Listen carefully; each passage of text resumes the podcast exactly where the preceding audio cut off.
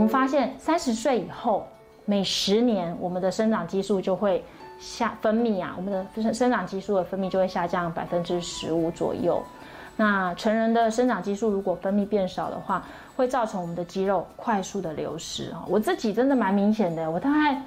四十岁以后，好，我三十岁的时候还没什么感觉，我四十岁以后，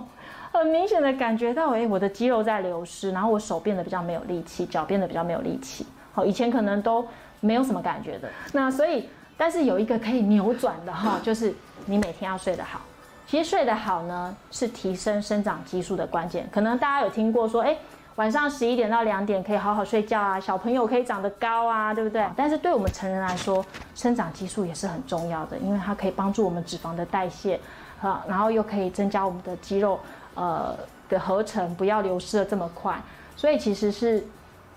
对于减肥也是非常有帮助的。而且呢，研究指出，睡眠品质不佳的人呢，他的饥饿素会上升，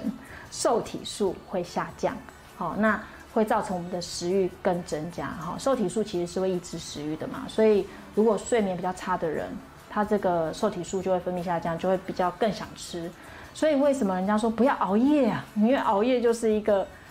大魔王嘛，你就是只要熬夜就会不自觉想要开一包洋芋片，哦，是，呃。就是会想吃点东西，你就觉得好像很饿，对对对，就是越晚越饥饿哈，那个时候就是受体素下降的很快的时候，所以直接去睡觉吧哈，不要犹豫，十一点关掉电视去睡觉哈。